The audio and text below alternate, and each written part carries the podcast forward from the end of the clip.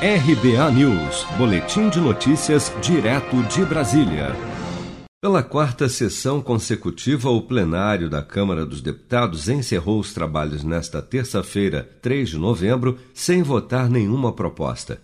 Parlamentares, tanto de oposição como da base de apoio ao governo, continuam obstruindo a pauta de votações, mas por motivos diferentes. A última sessão de votações na Câmara dos Deputados ocorreu no dia 29 de setembro. Desde então, houve, como nesta terça-feira, quatro tentativas de abertura dos trabalhos, mas sem sucesso por falta de quórum mínimo para as votações.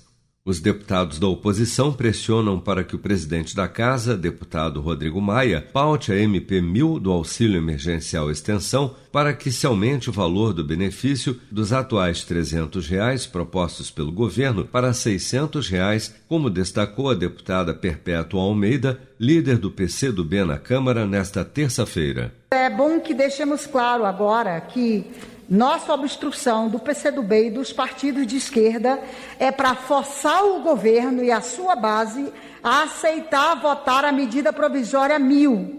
Nós não conseguimos imaginar que o governo tenha cortado pela metade o auxílio emergencial e esse parlamento vai continuar de braços cruzados sem fazer nada.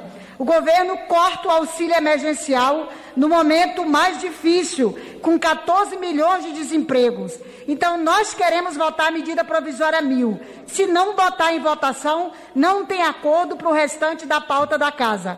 Já o Centrão, bloco de parlamentares que compõem a base governista na Câmara, tem obstruído a pauta de votação por causa da instalação da Comissão Mista de Orçamento, que, por falta de acordo, ainda não foi instalada. A instalação da comissão vem se arrastando desde abril, o que vem atrasando, por consequência, a votação do orçamento de 2021, que devia ter sido votado em julho.